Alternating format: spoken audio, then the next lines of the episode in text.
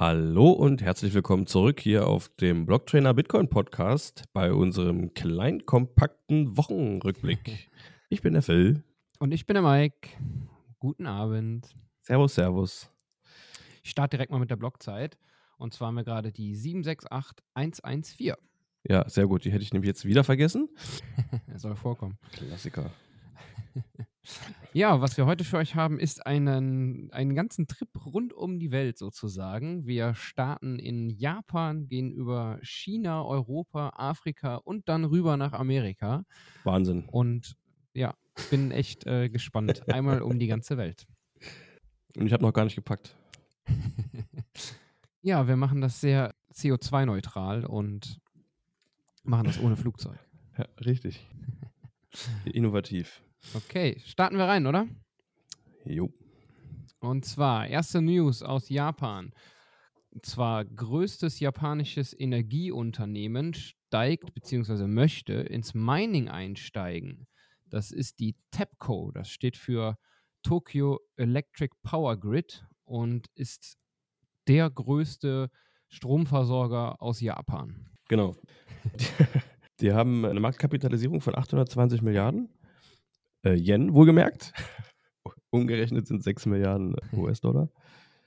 Und sind unter anderem auch die, ist die Firma, die äh, hinter der ganzen Fukushima-Geschichte steht, also verantwortlich für den, ich sag mal, kleinen Zwischenfall, den es da gab. Mit dem bisschen ähm, Reaktorschmelzen und so. Und was ich auch krass fand, die haben äh, tatsächlich aufgrund ähm, diverser Ausgleichszahlungen, sind die im letzten Jahr, hatten die einen Einbruch von ihrem Nettogewinn von 96,9 Prozent. Das, das fand ich, also, das ist ja, ja richtig krass. Wahnsinn. Ja, dann kann man natürlich ein bisschen nachvollziehen, dass sie dann irgendwann angefangen haben, äh, sich nach alternativen Möglichkeiten umzuschauen, ihre überschüssige Energie loszuwerden oder zu monetarisieren. Aus Bitcoiner Sicht gibt es ja natürlich, äh, kommt einem allererst der Gedanke in den Sinn, ja, klemm doch mal einen Miner dran. Ja, haben sie sich wahrscheinlich jetzt auch gedacht. Genau. Und zwar haben die sich mit dem lokalen Mining-Hersteller, auch aus Japan, Triple One, der mir jetzt gar nicht so bekannt war, zusammengetan und werden mit denen zusammen weitere Projekte starten.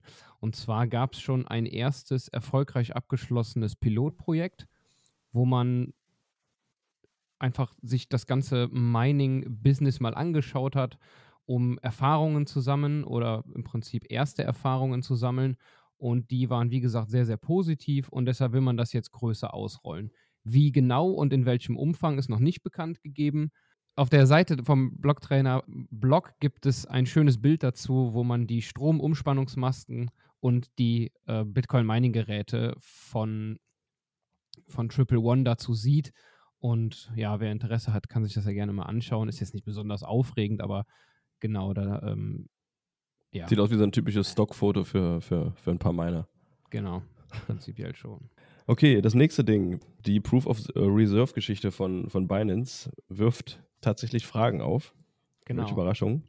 Ab nach China auf unserer Reise. Ja, genau, richtig. Das stimmt. Vergessen den Flieger zu erwähnen, den ja. imaginären.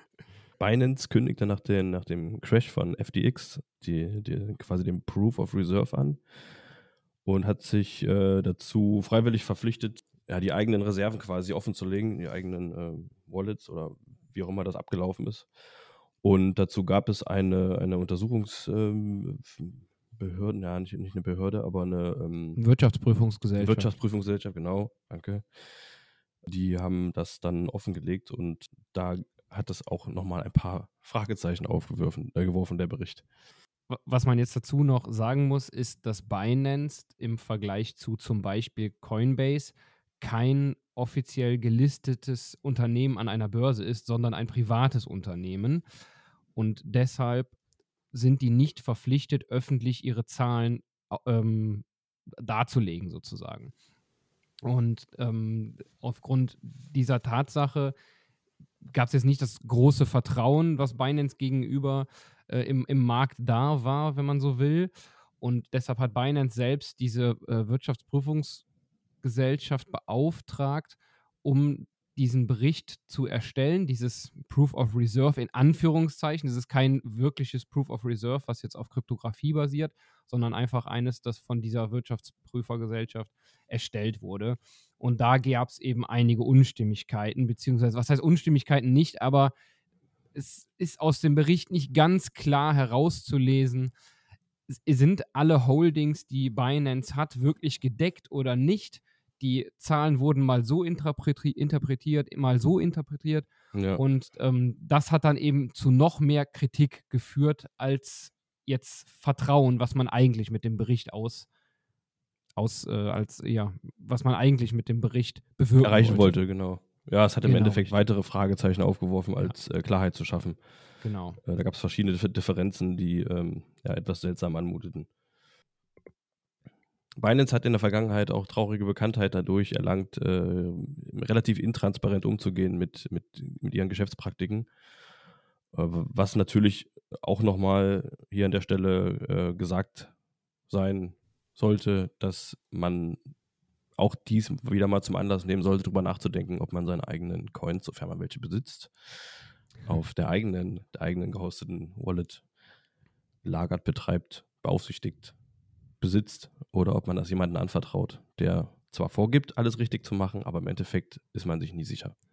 Genau. Kein Financial Advice, aber do your own research und ich denke, die Botschaft ist klar, wir sagen es ja immer wieder. Not your keys, not your cheese. Richtig. Was man dazu noch sagen kann, und zwar geht es dann nochmal um Binance, das ist schon die nächste News. Der Bericht wurde dann, dieser umstrittene Bericht, über den wir gerade gesprochen haben, wurde dann tatsächlich später wieder gelöscht. Und zwar hat nach der öffentlichen Anhörung, beziehungsweise nach einem Interview, das CZ, das ist der CEO von Binance, gegeben hat, der ja relativ schwammig geantwortet hat und zwar nicht besonders klar auf die Fragen, die ihm gestellt wurden, hat diese Wirtschaftsprüfungsgesellschaft, die Mazars Group, wenn ich das richtig ähm, ausgesprochen habe, diesen Bericht, wie gesagt, wieder zurückgezogen und auch die komplette, die komplette mit, äh, mit nicht Mitarbeit, die komplette Zusammenarbeit mit Binance beendet. Und mhm. das hat dann nochmal für mehr Aufruhr gesorgt.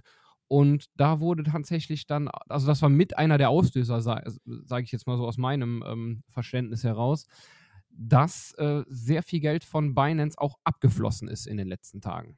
Ja, also ich, ich weiß auch nicht genau die Strategie dahinter, die sie verfolgen, aber wenn das alles dazu dienen sollte, ein klareres Bild von Binance zu zeichnen, ist genau das Gegenteil, trifft jedes Mal ein. Ich, genau, würde ich auch sagen, ist absolut nach hinten losgegangen, die Geschichte. Ein bisschen amüsant teilweise. Äh, ja. Was ich auch noch gesehen habe, ist, äh, bei, bei Twitter hat sich äh, ein Investor gemeldet, äh, Mike Alfred, ähm, äh, in einem Tweet und da ging es darum, dass Binance wohl mehr als 70 Prozent in ihren eigenen BNB, in dem eigenen Token quasi hält und in dem eigenen Stablecoin, BUSD und ähm, in Tether halt. Genau, das war das, was der andere Investor, von dem ich gerade eben noch gesprochen habe, gesagt hat, dass das mit unter anderem für ihn so eine Red Flag ist, weil, ja. wie gesagt, das Ganze steht nicht auf äh, stabilen Beinen oder einem stabilen Fundament sozusagen. Ja, es kommt einem irgendwie wieder alles bekannt vor. Man hat das alles schon mal gesehen und gelesen bei anderen Börsen, aber. Genau. Was man dazu aber auch noch sagen musste, da gab es einen Tweet vom Holger, der geschrieben hat, Binance wird nicht zusammenbrechen, das ist so absurd. Ist natürlich persönliche Meinung, absolut, aber man, es kann natürlich auch alles nur FAT sein. Wer weiß, vielleicht möchte man damit auch einfach nur Aufmerksamkeit auf Binance lenken. Wer weiß das schon? Ja, ich habe das, ähm, hab das am Anfang eigentlich als, äh, als Ironie gelesen, den Tweet, aber ja, jetzt, jetzt vermutlich ernst gemeint, ja. der Holger. Ne? Kann alles sein. Zumindest hat er nochmal danach äh, nochmal angemerkt, äh, keine größeren Beträge auf Börsen rumliegen zu lassen. Irgendwie so, ich weiß nicht mehr genau, was er geschrieben genau, hat. Genau, richtig, genau. Aber er, er, hat noch geschrieben, aber davon abgesehen ist es immer eine gute Idee, keine größeren Beträge bei Börsen liegen zu lassen. Das ist genau das, was wir eben auch gesagt haben. Ähm, keine, keine Coins auf den Börsen liegen zu lassen oder sie nicht zu lange dort liegen zu lassen und keine größeren Beträge. Das wäre so mein persönlicher Tipp an dieser Stelle. Genau. Aber ich denke, die, die uns hier zuhören, die werden das wahrscheinlich auch so praktizieren. Hoffen wir zumindest. Sonst haben wir euch auf, auf die Finger. Ansonsten verbal, verbal. regen wir immer wieder mit diesen Beiträgen dazu nach, drüber nachzudenken. Denkt drüber nach. genau. Man sagt ja auch, das wollte ich eben gerade noch dazu sagen, uh, there's no such thing as bad publicity. Vielleicht ist es nur eine etwas schwer nachzuvollziehende Marketingkampagne von Binance. wäre zwar verrückt, aber you never know. So, dann geht es weiter auf unserer Reise und zwar geht es jetzt von China nach Deutschland. Und zwar gab es eine Anhörung im Bundestag, in der, muss man aus Bitcoiner Sicht absolut so sagen, umstrittene E- Experten in Anführungszeichen Mhm. ähm, Bitcoin in den äh, Web3 Metaverse-Sumpf äh, gezogen haben. Äh, au- aus meiner Sicht äh, nicht mehr feierlich. Was sagst du dazu? Ja, also die, diese, diese Wörter schmerzen schon beim Aussprechen. Sehe ich auch. Da fängt es schon an. Äh, dann auch so Begriffe wie Sachverständige, äh, ja, eine Gruppe von Sachverständigen, Experten und dann ja, eine der ersten Gesichter, die man sieht, ist Tante Jürgen Geuter. Ähm, wer ihn nicht kennt, ihr könnt ihr euch bei Twitter mal äh, anschauen. Äh, ja, Tante ist quasi bekannt dafür, ähm, stetig polemische Aussagen gegenüber Bitcoin zu machen. Immer mal wieder. Und das kann man sich alles gerne, auch wen es interessiert, sich bei Twitter angucken. Das müssen wir jetzt nicht mal weiter drauf eingehen. Genau. Und, es gab mh, auf jeden Fall so ein paar Aussagen, die ähm, ja aus, aus Bitcoiner Sicht einfach nicht, äh, nicht haltbar sind. Es gab keinerlei Unterscheidung zwischen Bitcoin, Krypto, Metaverse und Web 3 und es wurde einfach alles in einen Pott gemischt. Es gab null Differenzierung. Am Anfang wurde noch getwittert von Tante auf, auf Nachfrage hin, dass Bitcoin nicht Thema dieser Anhörung sei, aber es dann doch größtenteils, was heißt eigentlich größtenteils, aber es dann schon Ja. doch oft um, um Bitcoin ging. Und das ist natürlich was, was aus, aus reiner Bitcoiner Sicht ähm, wirklich schwierig ähm, anzuschauen war. Also ja, viele Bitcoiner haben es natürlich geahnt, äh, wie, wie das aussehen wird, könnte und wie die Themen wieder zusammengemischt werden mit, mit Bitcoin. Aus Erfahrung einfach. Man, man kennt es halt von anderen Berichten und ähm, ja, so wie du es eben schon meintest, äh, es wurde verneint und dann ist es trotzdem im Endeffekt so gelaufen. Umso mehr hat das, das Bitcoiner Herz höher schlagen lassen, als genau die richtigen Fragen gestellt wurden im Ausschuss von, äh, von einer Dame. Und äh, leider hat äh, Tante dazu äh, in keiner Weise Stellung genommen, weil ihm einfach die Person nicht gepasst hat, aus verschiedenen Gründen. Aber ja, hm, ist natürlich etwas schade gewesen, weil es wäre eine sehr gute Frage gewesen und äh, einige sind sehr wären sehr gespannt gewesen, was Tante darauf geantwortet hätte. Da ging es um ähm, die ja, Skalierung von Bitcoin, das Lightning-Netzwerk, äh, Geschwindigkeit von Transaktionen äh, und so weiter. Aus meiner Sicht an der Stelle zumindest schön, dass zumindest so eine Frage auch kommt. Das bedeutet ja schon mal, dass sich irgendwer mal ein bisschen zumindest beschäftigt hat mit dem ganzen Thema und vielleicht auch das ein oder andere verstanden hat und diese angeblichen Experten auch mal auf die, äh, auf die Probe stellt sozusagen, um von da auch mal Aussagen zu bekommen. Ja. Ja, genau. Ein Bitcoiner hat noch getwittert als, als Kommentar. Und zwar ähm, hat er gesagt, es ist also so, wenn Menschen also frei untereinander agieren, ohne kontrollierende Gewalt, dann ist das also der Export einer toxischen Ideologie. Und äh, genau diese Worte wurden auch so verwendet, Ja, was genau. aus meiner Sicht eine absolut unfassbare, ähm, eine unfassbare Haltung ist gegenüber, gegenüber Bitcoin generell oder generell der Freiheit der Menschen. Die Aussage kam von ähm, Dr. Malte Engeler. Ich kenne ihn jetzt Ja. nicht, muss ich ehrlich zugeben. Aber ja, unglaubliche Aussage aus meiner Sicht. Ähm, Ja, mit anderen Worten hat er quasi gesagt, äh, was nicht kontrolliert werden kann, das ist gefährlich und äh, ja, sollte verboten werden oder also das mit, mit anderen Worten erklärt. Das war Genau. schon ja, sehr, bezeichnend. sehr die- stark etatistische Tendenzen hier an der Stelle. ja. Genau, wir Okay. wollen gar nicht zu tief drauf eingehen. Es ist schon ein längerer Artikel. Wir können das nicht komplett hier darstellen. Von daher äh, seid auf jeden Fall dazu angehalten, von unserer Seite aus den Artikel komplett zu lesen und euch euer eigenes Bild zu machen, was ja sowieso immer das Beste ist. Und äh, von daher würde ich sagen, springen wir ein Stückchen weiter auf unserer Reise nach Nigeria. Schlüpfen wir in die, in die Shorts und in die kurzen Hemden. Genau, jetzt wird es wärmer. Jetzt wird es wärmer, genau.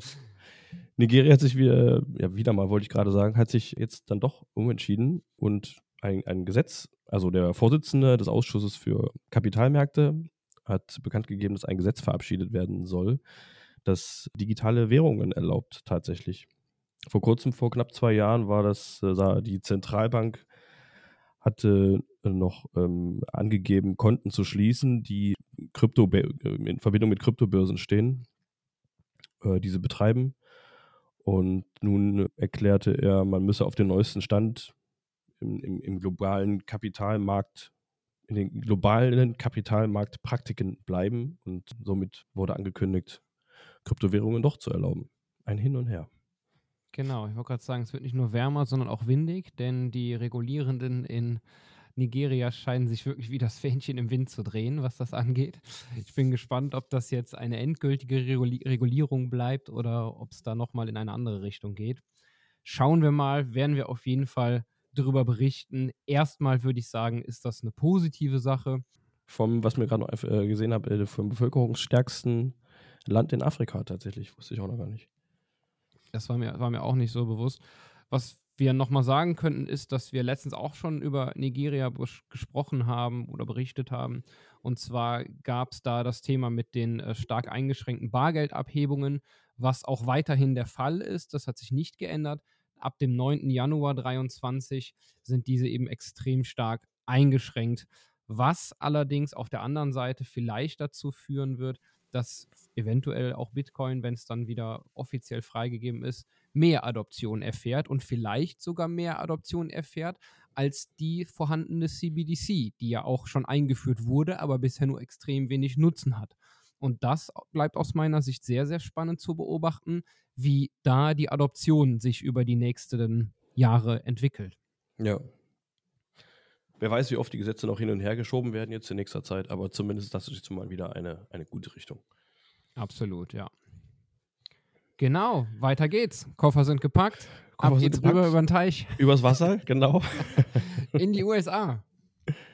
Äh, die US-Senatorin Warren stellte ein Gesetz zur Kryptoregulierung vor, was ein, im Grunde genommen auf den ersten Blick nicht so, nicht so erfreulich klingt, aber im Endeffekt ganz gut sein kann, da positive Auswirkungen auf viele Bereiche auch Bitcoin haben kann, wenn, wenn der Markt generell reguliert wird und Klarheit über verschiedene äh, Situationen am, am Markt herrschen. Genau, das könnte tatsächlich so sein. Allerdings der Gesetzesentwurf, so wie er aktuell vorgelegt wurde, was man dazu sagen kann, ist, dass dieser Gesetzesentwurf äh, überparteilich sozusagen ähm, entworfen wurde. Und zwar gibt es in den USA ja ein Zwei-Parteien-System, einmal die Republikaner und einmal die Demokraten. Und die haben in dem Falle tatsächlich zusammengearbeitet an diesem Gesetzesentwurf, der aktuell aber eher weniger, sage ich mal, ähm, individualistisch oder freiheitlich ent entworfen ist, sondern man will mit dem aktuellen Entwurf tatsächlich jeden einzelnen Menschen so, der, der irgendwas mit, den, mit dem Bitcoin-Netzwerk unter anderem äh, generell mit Kryptowährung zu tun hat, äh, ins KYC-Verfahren leiten. Und das sehe ich auf jeden Fall als sehr, sehr kritisch an. Und da gab es auch Kritik von, den, von der amerikanischen Bitcoin-Community, dass das doch der falsche Weg wäre. Denn wenn sich wirklich jeder Wallet-Betreiber, der einfach mal irgendwie eine Blue Wallet runterlädt oder jeder, der eine Node zu Hause betreibt, äh, sich KYC, ähm, KYC muss sozusagen, ja das könnte wirklich dann völlig nach hinten losgehen. Und da gab es auch eine Kritik von ähm, äh, Matt Odell, das ist auch ein eigentlich relativ bekannter Bitcoiner aus dem amerikanischen Space. Und der hat gesagt, wenn wir das durchziehen, hat das sogar ähm, negative Folgen für die Amerikaner, denn überall, wo Daten eben zentral gespeichert werden, das ist auch das, was Bitcoiner immer sagen, sind diese eben angreifbar, hackbar und damit eben auch für ausländische Regierungen, wie ich sage jetzt einfach mal als Beispiel die Chinesen oder Russen, was immer Reiner so äh, Zufall, äh, propagiert ja. wird, ne? genau einfach für andere Länder äh, mit, durch Cyberattacken angreifbar und nutzbar dann. Und das geht dann natürlich völlig in die falsche Richtung. Was von den USA immer so in den Fokus gerückt wird, ist das Thema National Security, also nationale Sicherheit, Staatssicherheit. Ja. Und äh, da will man eben dann immer alles regulieren. Aber wenn man diese ganzen Daten dann eben zentral irgendwo speichert, kann das eben, wie gerade beschrieben, genau die, in die andere Richtung gehen. Und das hat er stark kritisiert über einen Tweet. Ja, das hatte mich auch, äh, äh ich möchte fast sagen, sehr erschrocken, als ich gelesen habe, dass es auch ähm, die Notbetreiber in den Staaten betreffen wird, dieses Gesetz. Also äh, das KYC wird generell verschärft und das soll dann auch die Notbetreiber tatsächlich betreffen. Genau, bleibt spannend abzuwarten, wir bleiben auf jeden Fall dran und berichten für euch. Und auch den Mixern geht es an den Kragen, wollte ich noch erwähnen. Das Verbot von sogenannten Mixern, also CoinJoin, also dass man ähm, Also ein Mixer ist quasi ein Programm, eine Software, die ähm, einem hilft dabei, seine Transaktion, die normalerweise, ich sag mal, von A nach B geht und dementsprechend einfach nachzuvollziehen ist im äh, Bitcoin-Netzwerk, äh, im, im, ja, in der Blockchain, im Ledger, äh, geht äh, in eine sehr große Transaktion mit sehr vielen anderen Personen und man kann im äh, Nachhinein nicht mehr feststellen, welche Inputs zu welchen Outputs gehören. Auf der Main Chain, auf der Bitcoin-Blockchain hat man ja keine Anonymität, sondern nur Pseudonymität. Und ähm, über einen lang genugen Zeitraum, vielleicht macht man irgendwann mal einen Fehler und hat mal eine Adresse mit irgendeinem KYC verbunden, ist eben herauszufinden, wem gehören diese Coins tatsächlich. Und mit einem Mixer kann man das Ganze eben ver verhindern und seine, seine Coins sozusagen KYC-frei äh, nutzen. Mhm. Okay, gehen wir weiter. Wir bleiben in den USA. Und zwar hat die CFTC, die Commodity Futures and Trading Commission, die amerikanische Rohstoffbehörde, BTC, Ether und Tether als Commodities eingestuft. Das ist ein, eine sehr überraschende Wendung aus meiner Sicht, denn ja. Vor kurzem hatten wir ja noch die News, dass auch der Vorsitzende der CFTC sich dazu geäußert haben soll, das ist ja nicht öffentlich gewesen, aber es wurde eben berichtet, Roast dass Venom, ja. genau nur und zwar ausschließlich Bitcoin, was auch aus Bitcoiner Sicht absolut Sinn macht, wenn man darüber nachdenkt, äh, nur Bitcoin als äh, Commodity einzustufen. Und jetzt sind es eben drei geworden. Und vor allen Dingen das allergrößte Fragezeichen, muss ich ganz ehrlich sagen, ist bei Tether. Über Ethereum kann man sich ja in irgendwelchen Sachen noch streiten. Aus meiner das Sicht ist es nicht streitbar, ist schon klar. Aber verstehe ich. Auf, auf dieser nicht. Ebene ist es vielleicht noch irgendwo äh, zu diskutieren. Aber also ein Stablecoin verstehe ich ja. überhaupt nicht. Es ist etwas ermüdend, möchte ich fast sagen, das, hin und, das ewige Hin und Her zwischen der, der Rohstoffüberwachungsbehörde, äh, also der, der CFTC und der, der SEC die, äh, das sind keine Streitereien nicht wirklich, aber diese gleiche Diskrepanz darüber, äh, was es nun ist, ob es nun Wertpapiere sind, also Securities oder ob es äh, Commodities sind, das geht jetzt schon äh, eine ganze Zeit lang und ja, man, man will eigentlich endlich mal da Klarheit auch in dem Bereich haben. Genau, ich denke, das wird dem Markt auch sehr, sehr gut tun, wenn da endlich mal die klare Einordnung kommt der Kopf der SEC, beziehungsweise der, der Chef der SEC, Gary Gensler, hat doch vor Jahren schon am MIT einen Kurs zu Bitcoin gegeben, ist da also sehr, sehr tief im Thema. Aus meiner Sicht ist er da der richtige Mann, der da äh, in der ähm, stärksten Regulierungsbehörde der USA sitzt. Und der hat äh, schon ganz klar und schon öfter öffentlich gesagt, dass er nur Bitcoin als Commodity, also als Roh äh, Rohstoff sieht. Und das ist auch aus meiner Sicht ähm, nicht bestreitbar bin ich echt gespannt, äh, wie da tatsächlich die Regulierung kommt und wann sie endlich mal kommt, denn aus meiner Sicht ist sie schon lange überflüssig. Ja, da warten okay. wir alle schon drauf, genau. Weiter geht's. Die US-Inflation ist tatsächlich wieder etwas abgefallen. Mal wieder zum fünften Mal in Folge, ja. Genau, richtig. Ähm, das liegt auf jeden Fall an den steigenden bzw. Äh, angezogenen Zinsen der Fed, der Federal Reserve, der amerikanischen Zentralbank. Und zwar haben die nochmal um 0,3 Prozent angehoben. Ja, nunmehr befinden wir uns bei 7,1 Prozent, also die Staaten. Ähm, Im Vergleich dazu im Juni waren, lag, der, lag die Inflation äh, noch bei, bei 9,1 Prozent. Und es äh, weckt jetzt schon Hoffnung bei dem einen oder anderen, dass, dass äh, der, der generelle Anstieg ein Ende haben könnte. Ich bin da noch ein bisschen skeptisch, aber ja. Ich hätte niemals gedacht tatsächlich, dass man, ähm, also der, der Leitzins liegt aktuell zwischen 4,25 und 4,5 Prozent. Ähm, mhm. Muss ganz klar sagen, vor einem, vor einem Jahr waren wir noch bei knapp 0,75 ja. oder 0,5 Prozent. Auf jeden Fall super niedrig. Und dass man so heftig anziehen konnte, hätte ich nie gedacht. Ich hätte gedacht, dass die Weltwirtschaft dadurch komplett zum Stehen kommt. Anscheinend dauert das aber wirklich äh, wesentlich länger, als man das immer so selber und persönlich, das ist persönliche Meinung, ne, ähm, so einschätzt. Und äh, ich bin wirklich gespannt, ob es dabei bleibt, äh, ob es noch weiter hochgeht, tatsächlich über 5%, oder ob man jetzt ähm, langsam tatsächlich merkt, oh Gott, die, die Wirtschaft kommt dadurch ganz schön ins Straucheln und äh, wir müssen wieder ähm, Quantitative Easing statt Quantitative Tightening äh, betreiben. Bin ich ja. sehr gespannt. Dann gibt es noch interessante Neuigkeiten zu meinem persönlichen Frisurenvorbild. Äh, oder, ist, oder ist es eher, ist es eher Romans Frisurenvorbild? Ich weiß gar nicht genau. Oh, spannend. Ja, spannend. Spannende Geschichte. Sollten wir mal auf den Grund gehen. Sehr gut, ja. Äh, es geht um, um SBF, Sam Bankman Fried, Sam Bankman Fraud, äh, auch genannt. Ja. Ja, äh, wir haben uns länger, äh, im Bitcoin-Space wurde sich länger darüber ähm, ja, verwundert gefragt, warum der, der Herr noch frei rumlaufen darf, na, darf nach seinem milliardenschweren Eskapaden bei, bei FTX. Dann wurde er dennoch äh, letzten Montag am 12.12. .12. auf den Bahamas, wo er wohnhaft ist, äh, festgenommen. Und die USA wollte An Anklage erheben. Ich weiß nicht genau, ob das mittlerweile passiert ist und die Auslieferung beantragen. Er sollte auch eigentlich, äh, ich weiß nicht, hattest du das vorhin schon erwähnt? Irgendwie vor dem US-Kongress erscheinen und sprechen. Hatte dann aber äh, erklärt, dass er nur sich zuschalten lassen wolle und nicht persönlich äh, ähm, erscheinen kann. Ja, auf jeden Fall sieht das jetzt aus, als ob jetzt eventuell dann doch Gerechtigkeit waltet. Und es kein, kein schlechtes Vorbild ist, dass man äh, mit äh, einem kleinen Betrug frei rumlaufen kann. Ja, kleiner Betrug ist gut. Äh, ich erzähle mal kurz, wo, äh, in welchen Kategorien sozusagen er alles angeklagt wurde.